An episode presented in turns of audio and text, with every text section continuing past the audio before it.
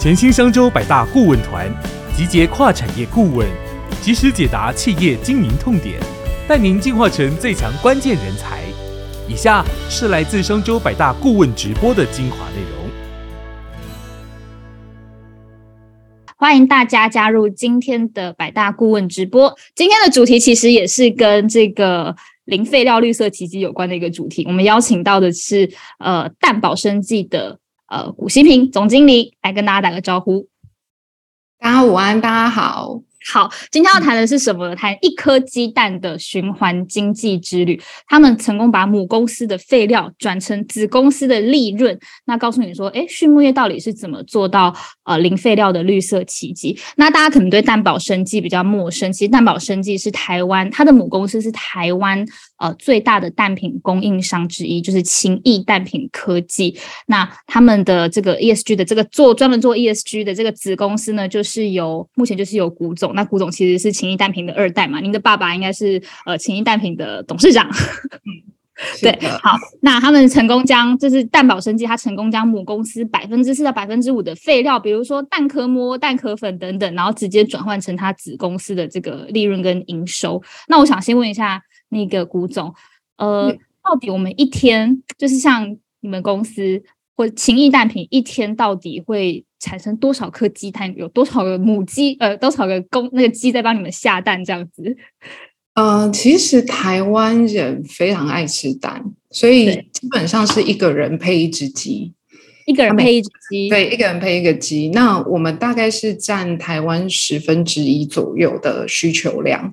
所以，比如说台湾有两千三百万人口的话，我们可能一天有两千三百万颗鸡蛋会被生产流通到市面上，那你们可能就占了大概其中两百三百两百五十万颗这样子。对，差不多，差不多是这个。哦，OK。所以这是因为大家都知道，畜牧业其实是非常高污染，算是高碳排、重碳排的一个产业。全球的畜牧业都是这个样子。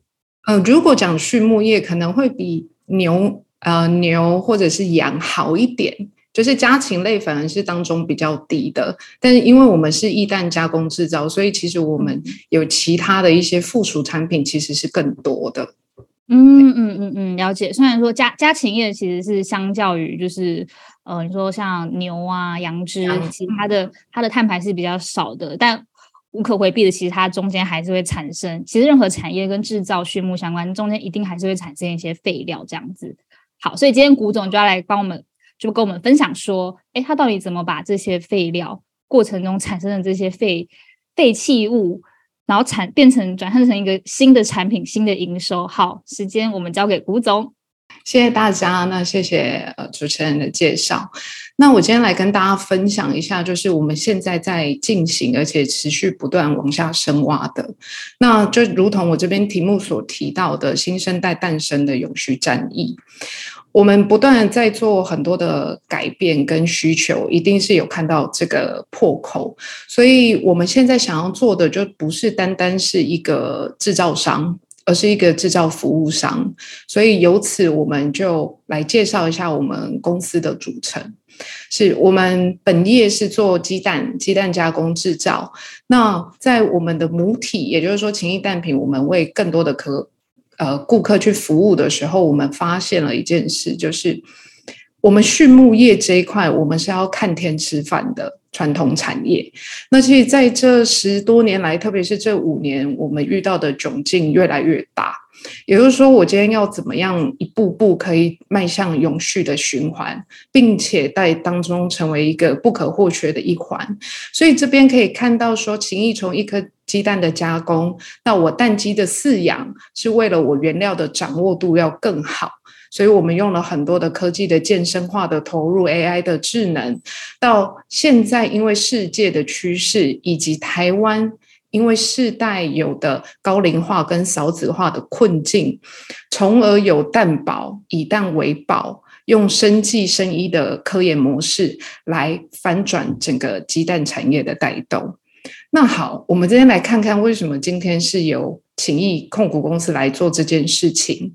我们其实一天以我们自己本业所要提供四五千家的客户的服务，我们最主要最做最多的其实是易蛋，不是我们每天看到那种一颗颗的鸡蛋，我们是以专门的加工制造业提供不同的服务，所以我的需求是一天需要两百五十万的鸡，也就是说这两百五十万每天产出的鸡蛋被我呃打破了，变成易蛋，然后送到所有我们要服务的客户。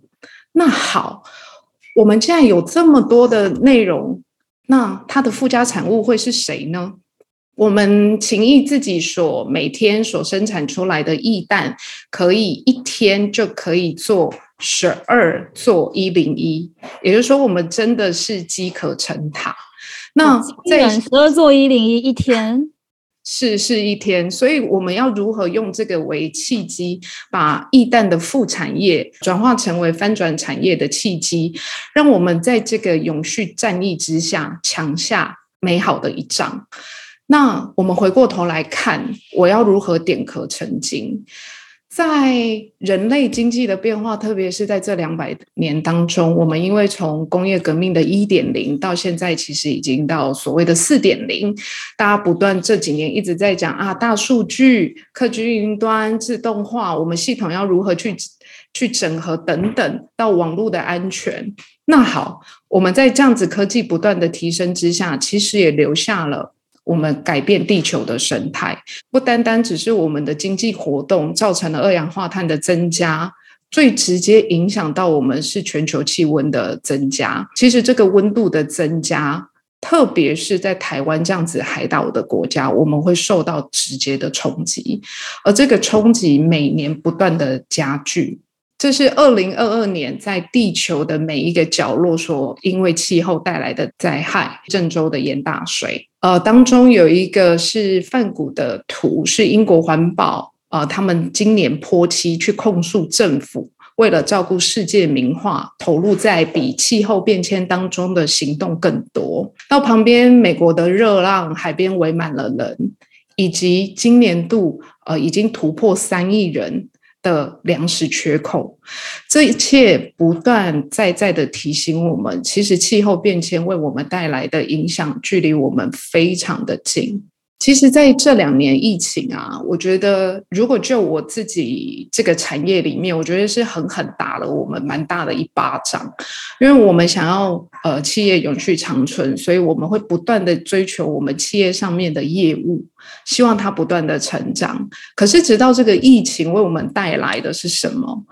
其实反而是绿色产业的蓬勃发展，它加速我们，并且希望我们不断看到，我们如果没有。积极的做出一些改变，我们很难在未来留下更好的竞争力。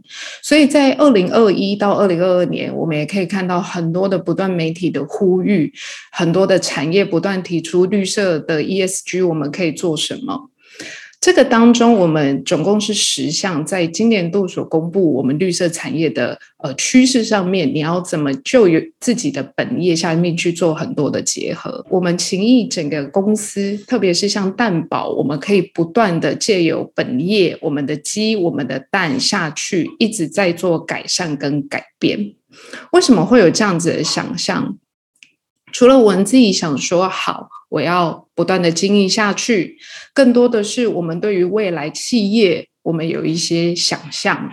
因为我们现在对于未来企业的想象是什么？以往我们都把它模拟成一个人，一个人要活下去，我就必须要有强健的体魄，我必须要有源源不绝的呃财务的营收，不论从我的营业额、成长率、我的 ROE 等等非常指标性的内容。而且，如果如果让我来看，它是一个比较落后指标，因为有没有赚钱、有没有成长，那都是最后的一个结果。但我们现在要让自己企业人过得更好，让我们有永续的这么一点可能，其实它更多的需要是内脏力。我们经营的课题上面反而要拉回来，把程度搭高。像其实在我这个年代已经是不缺吃喝，所以企业也一样。我今天如果已经走过了四十个年头，我要怎么迎接我接下来的六十年？那这也是愿景 ESG，以及在我有能力的情况之下，我会面临什么样的风险？我应该要做什么样的投资，创造我可以永续经营的一个价值？那这也是为什么今天我们把它列出来以后，我觉得反而要 highlight 是我这个一个畜牧业的传统产业，我现在也要考虑到说我们存在的意义会是什么了。所以今天讲回来，蛋宝的存在意义是什么？其实我们就是希望用地球来守护呃地球跟人类的健康。那我们以地球为出发点，以地球为出发点去思考，我们要为人类跟环境的健康尽一份力。我们拥有的是什么？我就是畜牧业啊。我就是今天呃终端的加工制造以及前端的蓄养，可是我可以利用我们自己的技术以及对它更深入的了解，来创新生技技术，还有我们引领国际，可以创造出不一样的生物医疗专业的工程。在这样子的新选择里面，我们才可以找到自己想要成为什么样的人，成为照顾人群的关怀者。因为台湾其实，在不断呃岛屿国家，那其实我们也在二零二五年会成为世界超高龄的台湾。讲回来，前面讲了，不论是整个地球所发生的事情，或者是台湾发生的事情，我们自己呢，我们自己畜牧业现在面临的状况到底是什么？为什么今天要由我们来带这个呃领头羊去做？这张图显示的是现在实际的状况，上面我们所看到的鸡舍的状况，百分之九十就是如此真实真实的呈现在你我的身边。我们想要做的是说，像今天忽然这两天天气很冷，我刚刚才分享说，我就开始很担心鸡的状况会如何，因为它并没有很好的一个遮蔽物，所以气候只要天气一冷，天气一。一热就有可能造成它产鸡蛋的不稳定。我相信很多现场呃的朋友一定有觉得哇，今年的蛋价特别的高，纯粹就是因为供需的不失衡。那好，我们今天畜养业养了那么多的生命，我要怎么把气候所对我们造成的影响降到最低？第二个，我们老化的人口。老化的人口，像我觉得农牧业都是一个很辛苦、很辛苦的产业。一天你要捡两次鸡蛋，他早上大概四五点产蛋，到下午一两点你要去捡鸡蛋。一般大家听到所谓“哦，你们卖鸡蛋的”，第一个想到的是穿着蓝白拖开着发财车，所以年轻人不见得会想要投入这样子辛苦的产业。嗯。今天谁要去拉帆布？今天谁养了这一万只鸡？有可能因为气候，我要去照顾它，可能照顾的比自己还要多。那最后环境，或许鸡家禽类并没有像牛羊产蛋的排碳量这么的高，但是因为它所需要的环境跟它每天吃的饲料，所以它的碳排我们是不可以。呃，抹灭必须要去解决的问题，所以我们希望最终可以转换成什么？有没有看到那个小小的十趴的未来？我们希望改变它，我们希望它是自动化的生产去减碳。我直接自己饲养我的鸡，怎么去调控它里面的温度？我把这些能量储存下来。那包括其实呃，大家比较诟病，可能你养鸡会有一些排泄物的味道等等。其实这个都可以，因为你饲养的方式的不同，你降低人为的影响因素，从而去改变。所以这个也是我们一直都在推的。那你说这个会不会成本更高？那是当然。可是因为我们现在要做的是永续经营，我希望把这颗蛋完整的发挥。所以在生计生意这个部分，我特别把这个 SDG 拉出来，是从头到尾的贯穿我们整个产业。所以讲到这边，大家会觉得，哎，那你养鸡，你盖个太阳能，然后你可能有呃它的肥料的处理，那比较好的空间，那还有什么特别的吗？有，不然今天蛋宝不会存在。好，那我们接下来就讲讲蛋宝在翻转跟玩转我们这个蛋的时候，我们是怎么做的。其实鸡蛋就是它的生命之源，所以它可以孕育出生命，所以我们也利用的这个技术，把它提炼出一些更有效的原料。我们一般大家所知道就是哦。蛋白跟蛋黄，那所以像我们已经不是单纯的做一个原物料，而是像这个蛋黄，我们把它提炼出来，它会有食品所可以添加的软磷脂，现在是很香的。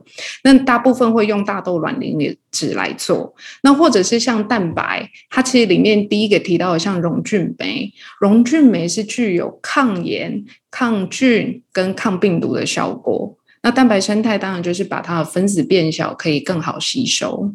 那包括蛋壳，就我每次吃白煮蛋里面会有那层膜，有没有？其实它富含高含量的胶原蛋白。如果就我自己讲，女孩子二十五岁以后，我们胶原蛋白不断的流失嘛，那蛋壳膜其实是很好的补充来源。嗯，可是这个我们一般是吃不进去的，对吗？蛋壳膜吃不进去，但是我们也有外用的，其实内服外用都有。都有，都是可以做的，对，都可以发展。那包括我们自己养了那么多只鸡，我们都会讲说，哇，我们有拥有十几万大军的鸡，其实连它的鸡冠都非常的珍贵，它可以拿来做成玻尿酸，它不是单单只是我们卤肉摊里面或者是卤味里面可以看得到的那个鸡冠鸡冠。是，那因为光这里面的内容，我我大概可以讲个一整天都不是问题。那我今天就会着重在讲一个我们已经发展并且协助到很多产业做了碳排节能减碳的部分。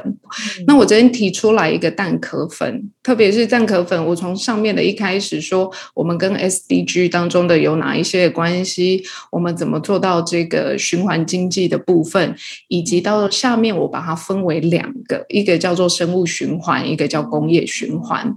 那这两个不同串起的产业，会是像呃农业、食品、医疗。塑胶到电子产业，协助这个产业或其他的国家怎么去节能减碳。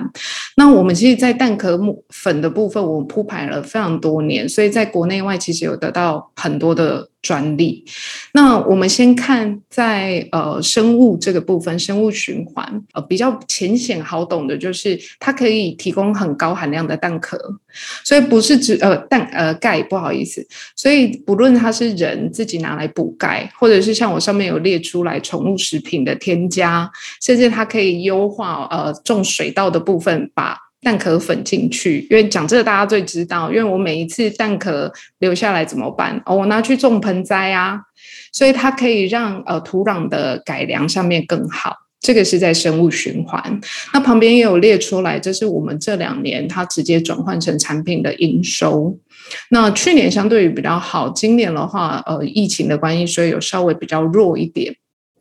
那在工业循环的部分，它的发展面就是更大了。我们有蛮大一份，它可以取代所谓的塑胶，就它可以做到无塑的部分。它用蛋壳可以去取代其他的材料，这个是一个。那再来，其实我们蛋壳其实是一个很好去除农药的呃方式。又天然又不伤害土壤，又可以达到杀菌的效果，所以这个也是我们现在主力在推的。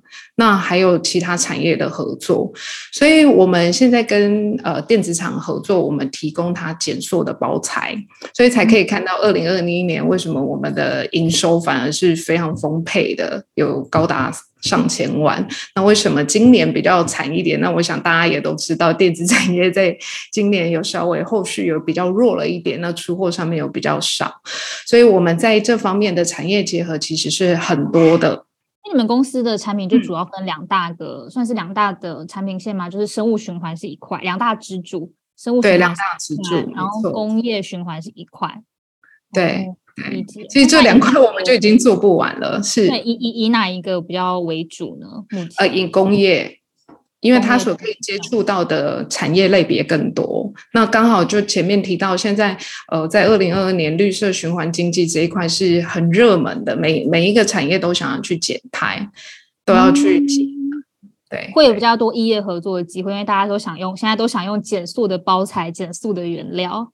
而且又要求要天然，蛋壳很天然啊，是是是，好，那我今天提到一个，就前面讲起来，我会觉得哇，那很棒啊！我我今天情谊呃，这个控股整家几家公司做出来，简直我们就创造了一个呃鸡蛋的生态系。就我从自己开始蓄养终端加工制造，到我后端的生计生意运用面，会觉得嗯很棒。那么美好的情况之下，其实它还是有最后一里路。我被称为是企业第二代，所以在每家企业创办的时候，就如同我父亲所创办的时候，呃，这很像这家公司就是为他量身定做，剪裁的也非常的好。所以现在我所要接班的时候，我们必须去穿他的西装，我我我们必须想说，我要努力把它撑起来。走得好，大家可能会觉得哇，你很棒，满堂喝彩。可是如果走不好，人家会讲说你真是个撩贝阿 K 啊。所以其实在这个过程当中很挣扎，而且我们有蛮大的冲突。嗯，我想问一下，想要做这个永续转型，是您您想要做，还是说，哎，父亲想做，然后就希望你来帮他实现？比较是哪一？我觉得是父亲想要有一个永续的企业。而我们的方向跟我们所想的是一样的，但这过程中还是，即使大的目标是一样，大的愿景是一样，但还是蛮多冲突的。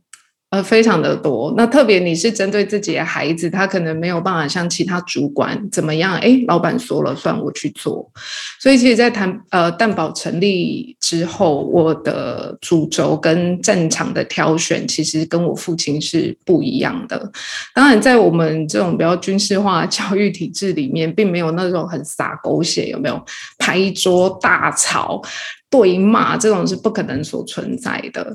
那更多的时候，我可能没有去执行，或者是我认为我的父亲并不懂我们这个年代年纪想要做什么，也找不到自己的存在的意义。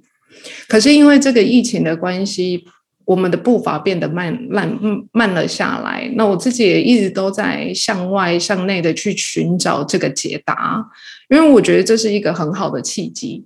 大家都会吃蛋，每天都接触到的单。那我怎么样让它永续？这个很重要。所以其实我反而也有呃也有询问到像商周的创办人金维纯先生，我也有询问他，哎，我现在面临到这个问题，到底要怎么办？其实我就会想要听到呃金老师说啊，这就是你父亲应该要去改变啊，这都是他们的问题。但实际上他给了我一个答案，而这个答案在这两年我们配合上起到非常关键性的作用。他觉得，其实企业的传承，或者是所谓的父传子的部分，它就是伦理。你今天应该要明白，今天所有台湾第一代的创业者，他们所走过的路跟我们一定不一样。那我们更多的时候只能用理解跟沟通，我们的做法不一样。我站在他的肩膀上，我应该要去了解他，这是我必须做的事。所以，反而在这个之后，我会认为大家都想说这个叫做家族企业，可是我觉得这是企业家族，不是单单的这是为了我们自己所存在的公司，不是为了我们自己所想要永续的经营，因为在企业家族里面，反而我可以更好的传承跟呃永续经营的一些承诺。的概念里面，所以在这一个传承的过程当中，我想更多是蛮需要对于未来目标的认同。方向对了，其实只是怎么做而已。我父亲是我呃，他是我父亲，我是他女儿，我们性别也不一样，想法跟做法一定也都不一样，但是我们的呃方向会是一样的。所以第一个是传承，第二个就是 ESG 跟。呃，永续经营的概念。以往我今天都会简单想，我今天把这个呃产品卖出去，我今天把这个鸡蛋卖出去，我就会有营收。但是我今天要做 ESG 的时候，那不可不是这样。很多的时候，你是前期的投入，跟你今天想要确定我这个方向到底对不对？我今天这样走下去，到底会不会有一个结果？我不知道。所以反而在 ESG 这里面，我们会理出像刚才为什么优先讲的是蛋壳粉，因为它最直接，它的量最大，它的值最好，它在这个市场上的推广或者是结合上面来的面向是最多的。所以这也是我们在这十年来为了呃企业的传承，我们所找到的一条路。那第三个也不讳言，我既然想要做前面的两件事情，不论是传承或永续，第一个我的获利呢？我的获利到哪里去了？我的投入到底有没有办法回来？我们要的是什么？所以其实反而在这个议程当中，我们变成所谓的硬的条件之下，我今天盖厂，我就可以多少的营收。我们变成是软的软实力上面的建制。我今天企业有了远见跟呃未来的想象以后，我可以得到更多的人才，更多的认同。今天我们想要去收获的方法，所以这三块是。呃，在这几年，我们在接班的路途上，或者是企业的转型上，我觉得遇到最多、最多、最直接的困扰跟问题。那永续经营，我觉得就是方向对了，就不要怕往前走，认清楚你自己是谁，你今天要怎么做。如果这个这件事情的意义是对于这个环境、这个人是有。有利的跟有益的，不单单是你自己的伙伴会支持你，你会得到更多外部的伙伴一起来把这件事情呃做好。像我现在跟我父亲也是在这一块，我们是比较分工的。他还是以他的呃做法，他今天想要怎么去突破？那我用我自己的方法，也朝那个目标前进。所以，我们两个是并肩而行，我们并不是背对着背，然后走向不一样的地方。没有，我们调整回来了，我们是肩并着肩，朝同一个方向前行。只是一个用跑的，可能一个用爬的，或者是我拿着拐杖走等等不同的做法而已。对，这是我们对永续经营的概念。那最后跟大家分享，就是在这两年当中，呃，我们因为疫情的关系，我觉得看到更多的未来的愿景。我们要有那个方向、跟想象、跟希望，我们所可以看得到的。那同时，其实这对于我们来说，阳光很美好。但是，就像今天的风也很大，下午还会下雨，我们必须去挑战我们自己每个人存在的意义，包括企业存在的意义。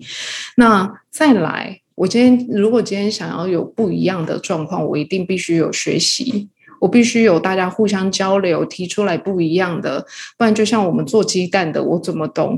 呃，塑胶产业，我今天做鸡蛋的，我怎么会懂医药产业？一样，我们需要大家一起来创造出这个新时代的学习。那最后，我觉得应该是大家有那个土壤。疫情的关系，我得到的最深体可是每一个产业企业呃的领头羊腰都变得很软。我们会释放出更多的可能，而这个可能其实就是永续经营当中最重要的一环。你总要先播土，才可以种进去那个种子。所以，呃，企业本身就是由人组成的，那一定是靠我们大家的一起努力。呃，前人呃，创办人的要求扶持之下，跟其他伙伴的一起下去努力，我们才可以为台湾带来永续家园。那以上这边是我今天跟大家所分享的一些内容。好，那接下来的 Q&A 时段，我要欢迎好久不见的我们的另一位主持人季中哥，大家已经超过一个月没有看见他了。那接下来 Q&A 时间就交给季中哥。好，谢谢雨婷，呃，那个谢谢古总刚才的分享哈。不过我想，呃，刚才呃线上的同学可能大家会呃。不太清楚哈，有人就特别提问了，说你现在的商业模式到底是怎么样？好，那我我想你你可不可以再稍微跟大家分享一下，就是说，呃，你从蛋壳这个角度切入，那当初会想到用蛋壳，那这个蛋壳当然因为你们家是呃本来就是呃这个鸡蛋很大的这个鸡蛋的这个生产的这个这个供应商嘛哈，那可是问题是大家一定会想说，哎，那我鸡蛋卖到市场，我就直接卖生蛋嘛。那那那你怎么会有蛋壳留下来呢？那那那所以那这个蛋壳到底对你们的母厂到底产生什么样的意义？然后那怎么会从这个角度思考？然后你们的商业模式是什么？可不可以跟大家再稍微解释一下？是，谢谢朱总，一一上来就是这么重磅跟直接的问题。没有没有没有，我我我是代表大家同学在问的。对，其实其实我们会做，就像那个生鸡蛋，我讲的是我们最主要，我们主力产品其实是易蛋加工。一旦加工制造，所以我们呃废弃物或者副副产品里面就会有蛋壳跟蛋壳膜。那为什么会以这个为切入？是因为它的量最多。嗯，我们其他像呃刚才有提到说，不论是蛋黄油或者是今天是蛋白的部分，那个都是现有的东西，我可能再下去加工制造，这个就是呃并不会解决掉我们。接下来，在母体的业务市场越扩越大的状况之下，呃，所必须要优先考量的事情。所以，这个的商业模式，我觉得是多方的。为什么我刚刚分成了两块？一个是工业，一个是呃生物的部分。因为工业它的量体才用得大，像我们跟电子厂的合作，它一次可能光订这些包材就是几百万个，它的量才会多。但如果我今天推宠物，你这边讲慢一点啊。所以，当今天有一个电子包材的订单来的时候，瞬间就可能有几百万颗蛋就被拿走了，是吗？哦，是，但是那远远不足，所以才会讲说，这个在我们自己使用大概只有四到五趴，量挺多，因为我们母母业不断的在增加，我们现在就易蛋的服务客户数大概就有四五千家以上，而且不断的在增加。所以，所以，所以从另外一个角度来讲的话，这个对你的母母体的本业来讲，它有一个平衡的作用，对不对？就是，所以，所以，当你在今天大量不断的生产蛋的过程里面，事实上，因为你帮蛋创造了其他的用途，所以那这个其实，在一旦 balance 以后，它的蛋的价格的均价就可以持续的随着你的量，你就不会不会有 over supply 的问题。呃，应该是说这是我们的副产物，但是这个跟鸡蛋是比较没有相关的。现在大家所在超市里面看到的，那对于我们来讲叫做消费市场。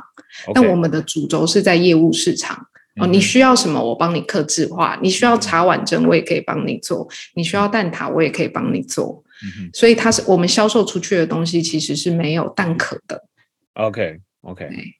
那后来你又怎么会想到这个循环经济的这一块？为什么会特别从这边切入？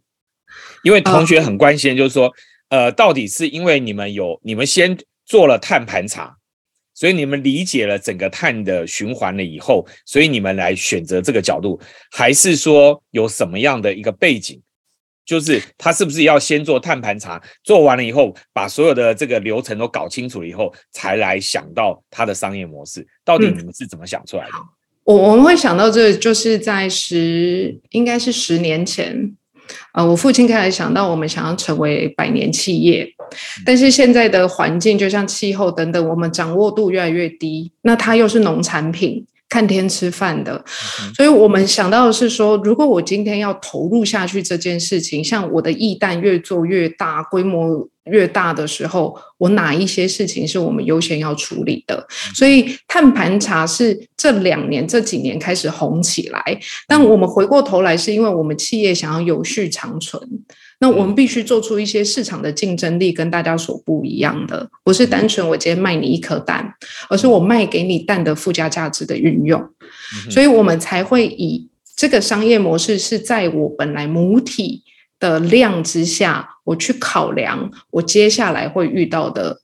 状况，所以其实从二零一三年到今年到明年的二零二三年，是我们一个黄金十年的转型计划，所以我们才会从一般的蛋品公司，为什么加一个科技？嗯哼，我们是来翻转这个鸡蛋，并不是单纯的是蛋品的销售而已。OK，所以找到这个商业模式，并不是纯单纯从减碳的角度来思考，而是从永续经营的角度，然后去看到我有什么需求，然后我再去做调整。是我们是从永续经营去思考的。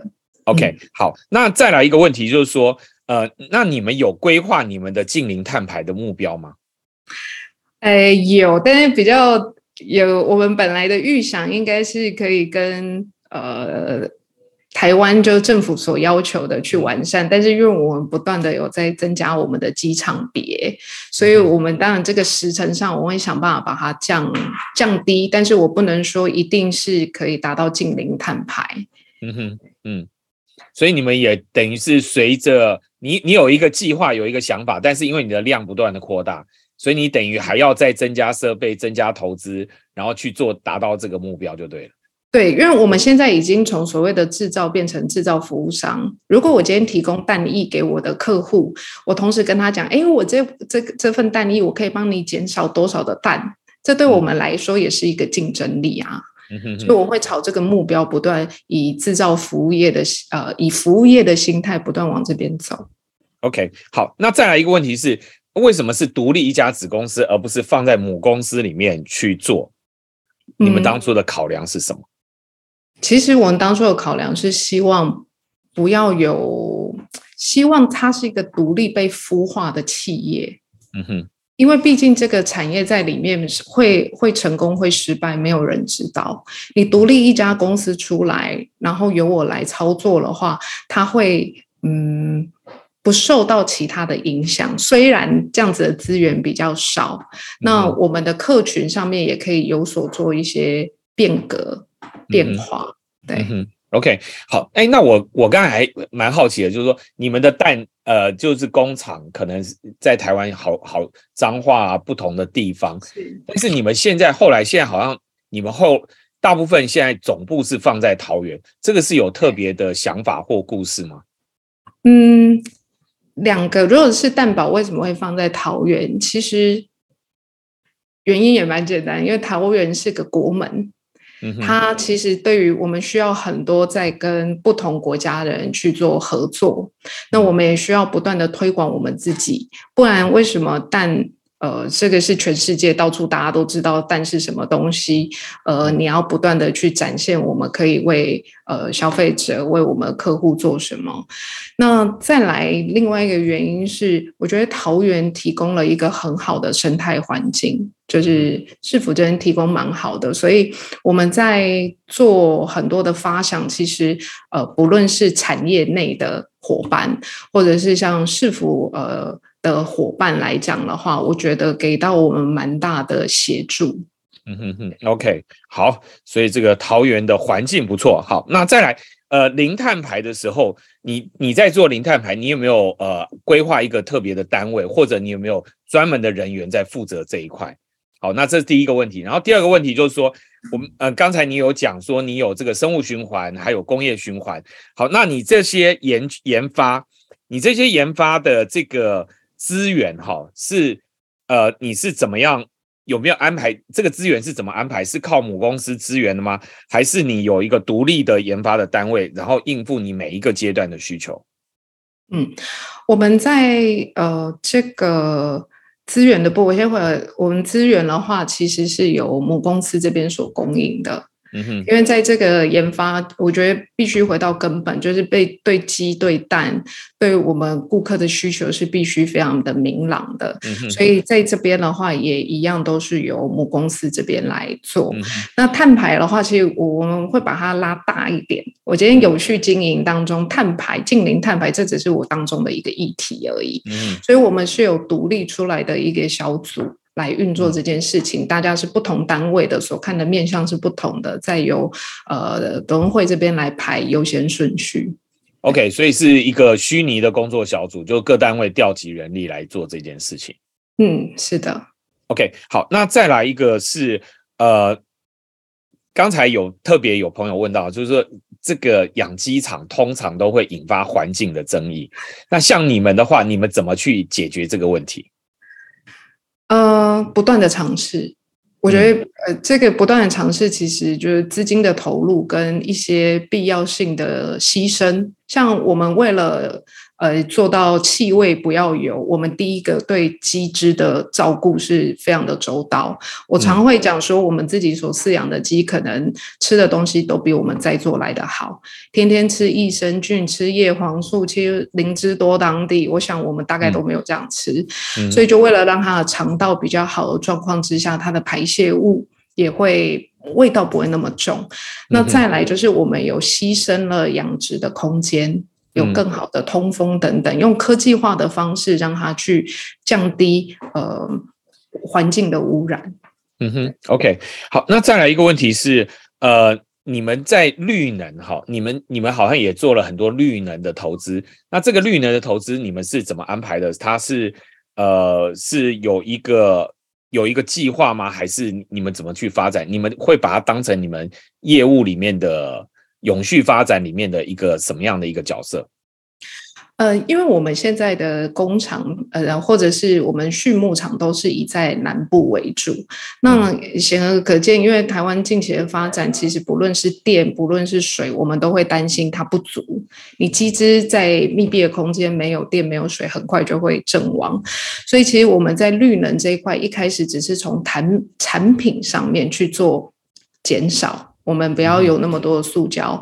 那现在在绿能的部分，我们除了自己供应以外，我们也希望拿到有更多的碳权。其实是为了我们自己，不论是工厂或者是我们蓄养场的运作的正常。所以其实这是有规划的。我们接下来因为也有自己的物流车队，所以这一块的碳排我们也会列入考量。就是所以你等于是在累积自己的碳竞争力了。是。好，因为因为未来碳权，你们看好，就是说，现在虽然我们台湾是认为是碳费，并不是碳权，但你们认为未来它就是一个一个可能的碳权，而且是对企业来讲，它会影响到你的竞争力。啊，没有错。OK，好，那再来一个问题是说，你现在呃，这个从财务的角度来看哈，现在蛋宝这个无论是从生物循环或者工业循环，它对母公司产生的效益到底是什么？到底是它已经有一个正向的现金流入了，还是说你们现在是等于是在呃靠把本业的获利拿来支持这个 ESG 的做法？呃，我觉得当然是后者，我拿本业的获利来做投资，但我们认为这个是对于未来的一个投资。我们讲一个实在面，如果我今天不断的需要花费去处理我的废弃物的部分，这样的费用在台湾只会越来越高。那我何不用这些可能产生出来的费用去投资未来呢？这个其实来算，它就会变成把所谓的成本费用变成利润的来源，所以就得。都在前面。那那那那，请问一下，那现在已经看到获利的这个机会了吗？还距离那个大概是什么样的一个状况？呃，这两年其实我们推这个应该也有五年。如果就蛋壳粉来讲，至少是五年的规划。那在这两年是因为疫情的影响，所以让 ESG 整个被大家所广为。泛之，那其实这个有比我们当初想象来的快。嗯哼，我当然现在还是不赚钱的啦，但我们努力。OK，再来一个，就是想请问你，就是呃，你你有想要做一般的零食或终端的产品吗？哦，有这个，其实我们也有在做。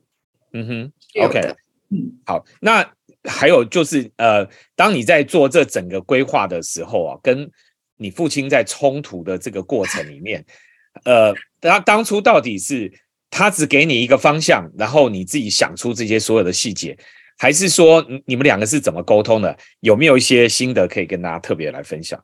怎么样把那个冲突可以完全的化解掉？嗯，我觉得在一开始，包括我们黄金十年计划，都是我父亲所想到的。因为他觉得未来我们想要永续的经营，有一些点或有一些事情是必须做的，所以其实，在我们一开始的配合上面，他说什么要做什么，但到后面的时候，呃，接触多了，做多了，会有不同的想法，所以反而是在对焦我们的方向对不对？我们的目标差不是不是一样的？如果是，只是方法不同而已。所以我觉得在这块的冲突。当然，我觉得蛮大一个所谓的二代，因为毕竟是自己的父母亲，你在在心态上面的调整上面，我觉得要比较好。我我讲一个，像今天我有幸来参加商周这个的分享，也是因为有我父亲这个企业当做基础，不然我何德何能？然后让大家知道说，哦，原来我们可以做的更不一样。所以就是基本上在你的心态上，你原来可能就是说。呃，我我就是对啊，我们我要跟我爸爸争一个对错，到后来你可能调整了你的心态，就是啊，我今天之所以我能够站出来跟别人讲对错，那也因为是我站在他的肩膀上，所以我不会去用否定他来证明我是对的。是因为否定他就是否定我自己，我所拥有的这一切都是由他提供的。好，嗯所以我我想这个就是一个态度的一个转变啊，因为因为你的视角不同，所以你讲出来的话或者你决定的方向、做的方法就会不一样。好，那这边再来一个问题，就是说你们现在母公司生产的鸡蛋用的包材嗯是用塑胶的吗？因为我我记得我认识的情谊蛋品都好像都是用纸盒。呃，纸盒是我们面对消费者的，那我们面对业务通路有两种，一种就是利乐包包装的，就我简报里面有一个利乐包，看起来像鲜奶，这是一种。那大的规划的话，确实现在也是用塑胶包材去做。嗯，那你们会想要改包材吗？当然啦、当然，这也是我们现在不断在研发努力当中。嗯哼哼哼哼，OK，好，那再来一个问题是，呃，有朋友很好奇哦，就是说，因为你是一个虽然你是二代，但是因为你是女生嘛，好，然后那不知道你们公司男女的比例，然后还有就是你们自己对于员工，那特别是比如说二度就业的这种中高龄的就业的员工，你们的态度是什么？就是你们在员工的禁用上面有没有一个不一样的看法？如果讲到男女员工的比例，哎，我不能说整个呃公司大概比例多少，但应该是五十五十左右，五十五。那我们对于中高，我我必须讲，我觉得现在更多时候对于人才的规划是要赋能，因为我有提到愿景这一些使命，我觉得是赋予他们这个能力去做。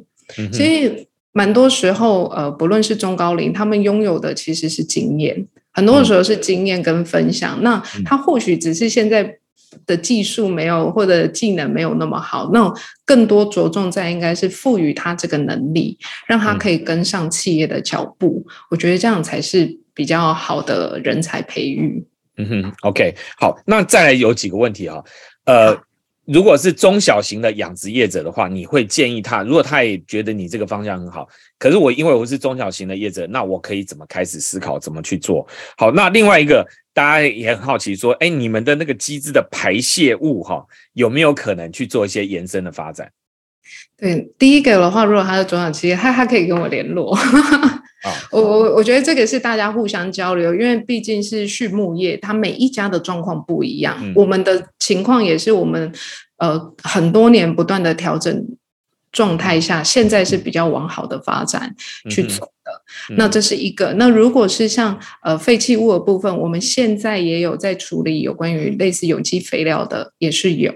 嗯哼，OK，好，那再来一个问题就是，呃，有人问到就是说，哎，你们的鸡啊要长得快，到底有没有打生长激素啦，或者有没有吃一些营养素，让它可以多生蛋？呃，多因生因为我们有看到另外有同学讲说，听完你分享以后，觉得吃蛋很 ESG，可是也有人马上问说，那你们的蛋到底有没有用生长激素啊？有没有用那些营养素？那吃了到底对人体会怎么样？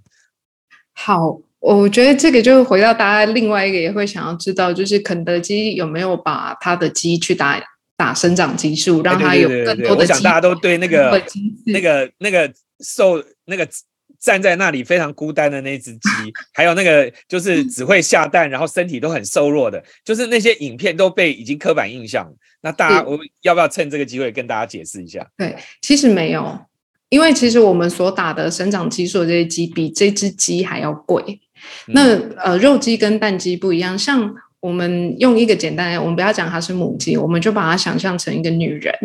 如果她今天要产出，呃，她要生出一个健康的宝宝，最好的方式就是她自己身体健康。嗯哼，所以它其实是你喂它吃什么，它就会产什么样的蛋。嗯，所以我们我觉得就像我今天的背景图一样，放牧的鸡鸭是真的最快乐，但是它的产蛋率绝对一定是最低，因为他就吃饱完，他就开始也不好好的 下单，他就每天快快乐乐的。嗯哼，对，好，那最后一个问题哈，就是这个，当你用这个废物循环哈做这个循环经济的时候，那你原来的这个设备跟人才是完全不一样的，所以你在初期评估不成正比的时候，你们十年前到底是用什么样的决心，然后进去做这件事情？哇，我觉得这如果由我父亲来回答，应该是会最最好的。就是含泪支持我的女儿。我我想，为什么当初一开始应应该是说一开始我们十年前的规模跟现在其实不太一样，所以我们其实也是在投入饲养业完以后，我们发现天哪，我把一个生命用出来了，因为鸡不见它是个生命，那我要怎么样让它的可能产蛋率变高，它的饲养环境变好，它不要那么容易的生病，所以我觉得是在这一步一步当中不断摸索出来这个方式。嗯，所以其实，在前面，但是你前期的设备已经投下去了，那你怎么去去去调整呢？呃，我觉得就是业务面的不断拓光，嗯，业务面。所以其实我们在一单的竞争力上面是很强的，就去做一些市场的区隔，用母鸡带小鸡的方式，去把另外一个金鸡母养大。嗯 OK，所以转型它不是一步到位嘛，它是一个渐进的过程，然后你可能还是要去思考你整个财务的资源。当然，对。OK，好。那虽然我没有办法全部问完问题，但我们时间到了，所以我们还是得要画下一个句点，把时间交回给雨婷。谢谢古总，谢谢大家，拜拜，拜拜。